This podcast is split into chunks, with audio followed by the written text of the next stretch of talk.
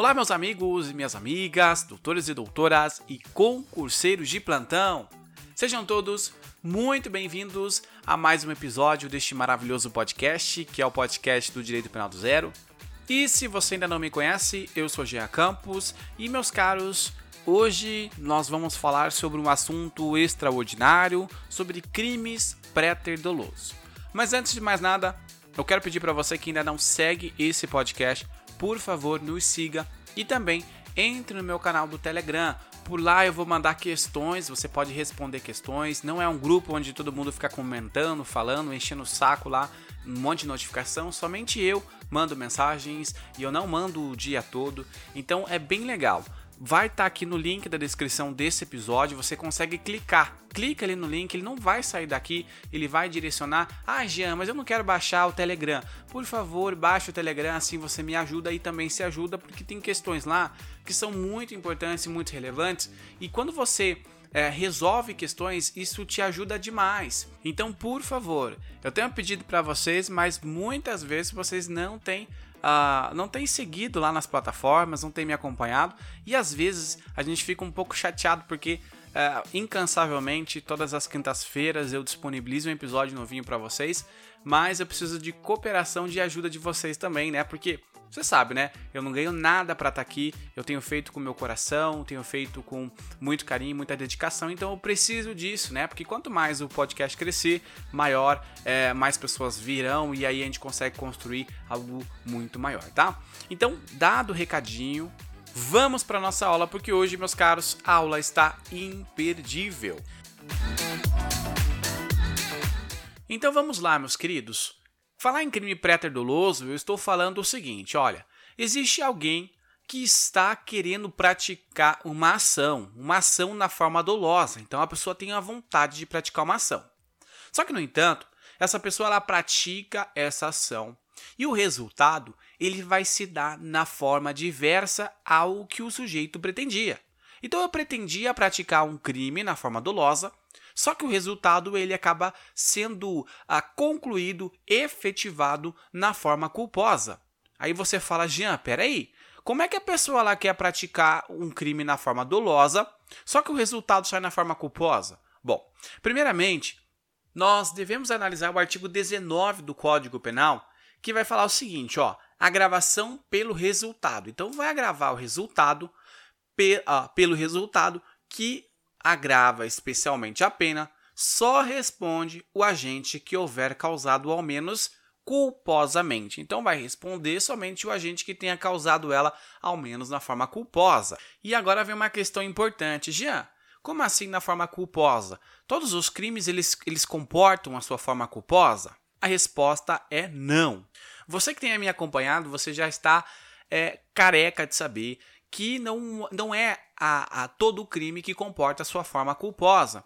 Por quê? Porque a forma culposa ela deve estar prevista em lei. Então, somente a lei vai falar: olha, tal crime admite-se a forma culposa. Por exemplo, a lesão corporal na forma culposa é admitido? Sim.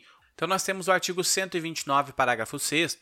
O homicídio, também, o homicídio 121, parágrafo 3 do Código Penal. Ah, então você quer dizer que deve ser previsto em lei? Exatamente. Então, aqui, ele tem que ser ao menos previsto na forma culposa, ou seja, punido na forma culposa. Então, agora vamos pegar um exemplo que vai ficar muito mais fácil para você entender. Eu já citei esse exemplo aqui anteriormente, algumas aulas, mas é importante que nós possamos é, ditá-lo, falá-lo novamente. Vamos lá. Imaginemos que você, é, amiguinho, vou colocar você nesse momento para você fazer parte dessa história. Imaginemos que você está na sua faculdade e aí você está com o seu melhor amigo ou a sua melhor amiga. E aí você sabe, né? Quando está com o seu melhor amigo ou melhor amiga, às vezes a gente faz coisas bobas. E aí você está lá descendo uh, as escadas e, como de costume, vocês adoram pregar a peça um no outro. E aí você acaba empurrando o seu amigo. Sabe aquela, é, aquela brincadeira de uma forma jocosa? Você acaba dando um empurrãozinho nesse seu colega e acontece que você queria fazer o quê? Uma um empurrão. Então você tinha o quê? O dolo. Então lembre-se, é crime préter doloso tem um dolo antecedente. E aí você empurra o seu amigo. Nesse ato de empurrar o seu amigo, e ele acaba caindo. Então, você, nesse momento em que você empurrou de uma forma dolosa, o seu amigo cai. Se ele simplesmente cair, acontece o quê? Bom, uma lesão corporal de natureza leve, grave ou gravíssima, dependendo do resultado, né? Vai que a pessoa caiu de uma escada ali de 6 metros, não, se sabe, né? Mas em primeiro momento, nós temos uma lesão corporal ali. Só que acontece que pode ser que seu amiguinho quando ele termina de cair, ele bate a cabeça numa quina da escada e aí, ó, morre. E aí nós temos a lesão corporal seguida de morte do 129, parágrafo 3 Você queria matar o seu coleguinha? É claro que não, né? Porque a sua, a, o seu dolo inicial era apenas ali empurrá-lo. Então acontece aqui que nós estamos diante de um crime pré-doloso. Você tinha o dolo de empurrar, mas você não tinha o dolo de matar. Então a, a morte ela vai acontecer na forma culposa. Por isso, crime pré-doloso, dolo antecedente e uma culpa no resultado. Nossa, Jean, que legal. Tem mais exemplos? É claro que tem. Então vamos pegar o artigo 133 do Código Penal. Deixa eu pegar aqui também. 133 do Código Penal vai tratar do abandono de incapaz. O que, que é o abandono de incapaz? Ó, tá escrito assim, ó. Abandonar a pessoa que está sob seu cuidado, guarda, vigilância ou autoridade e por qualquer motivo incapaz de defender-se dos riscos resultantes do abandono. Jean, aqui a pessoa simplesmente abandonou. É, exatamente, eu tinha o dolo de abandonar. A pessoa aqui, a mamãezinha, a pessoa que estava cuidando, tinha apenas esse dolo de abandonar o incapaz. Só que olha só o que dispõe o parágrafo 1 e o parágrafo 2. Eu vou ler aqui o parágrafo 1 e o parágrafo 2 porque eles, uh, o legislador fez um Ctrl C, Ctrl V nos seguintes. Então, quando eu citar, é porque é a mesma redação, tá? Nos próximos exemplos, tá bom?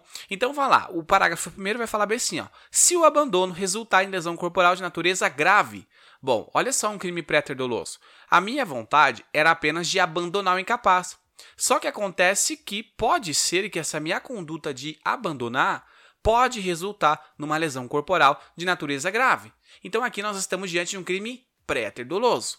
Pode ser também que o parágrafo 2 vai falar se resulta em morte.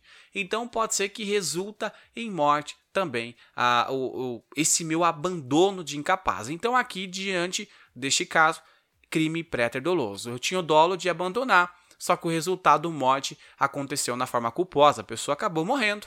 Jean, tem mais exemplo? Claro que tem. Vamos lá. Artigo 134 do Código Penal vai falar sobre a exposição ou abandono de recém-nascido. Aqui vai o 134 vai falar expor ou abandonar recém-nascido ah, para ocultar a desonra própria. Então aqui também a mesma coisa do parágrafo 1 e parágrafo 2 Então, se o abandono resultar em lesão corporal de natureza grave e se o resultado morte. De novo, mais uma vez eu repito para que você possa de fato fixar na sua mente. A exposição, a, a, a pessoa ela queria abandonar o recém-nascido. Só que pode ser que ah, essa lesão corporal de natureza grave possa acontecer de uma forma culposa ou esse, essa morte dessa criança, tá bom? Outra questão, artigo 136 do Código Penal, que vai tratar dos maus tratos. Então, expor em perigo a vida ou a saúde de pessoas sob sua autoridade, guarda ou vigilância ou custódia que, privando-a de alimentação, cuidados indispensáveis, quer sujeitando a trabalho excessivo ou inadequado, quer abusando de meios de correção ou disciplina. Aqui também eu apenas vou expor a, essa, essa criança, né, essa pessoa, né, uh, uh, que está sob meus cuidados, eu vou colocar o risco da vida dela abusando dessa minha autoridade. Só que pode ser também que é, possa acontecer uma lesão corporal de natureza grave ou um resultado morte. De novo, mais uma vez, eu não me canso de falar. O, o, o, ideal, a pessoa no momento, ela que tinha o dolo apenas de expor em perigo a vida dessa criança, né? Realizar o maus tratos, não dar alimento. Só que essa, esse maus tratos ou esse alimento, falta de alimento dessa pessoa, possa ser que ela possa ter uma lesão corporal de natureza grave ou até mesmo levar à morte. Aí nós estamos de novo dentro de um crime pré-doloso. E ainda nós temos o crime de rixa 137, que tem o seu parágrafo único apenas, mas ele vai falar exatamente isso: lesão corporal de natureza grave ou resultado morte. Ainda a título de exemplo, o artigo 148 do Código Penal, que vai tratar é, do crime de sequestro e cárcere privado. Lá no parágrafo 2 vai também falar se resulta a vítima em razão dos seus maus tratos, desse momento que ela está vivendo ali, de natureza da detenção, em razão dessa detenção, se ela resulta em, em grave sofrimento, seja ele físico ou moral.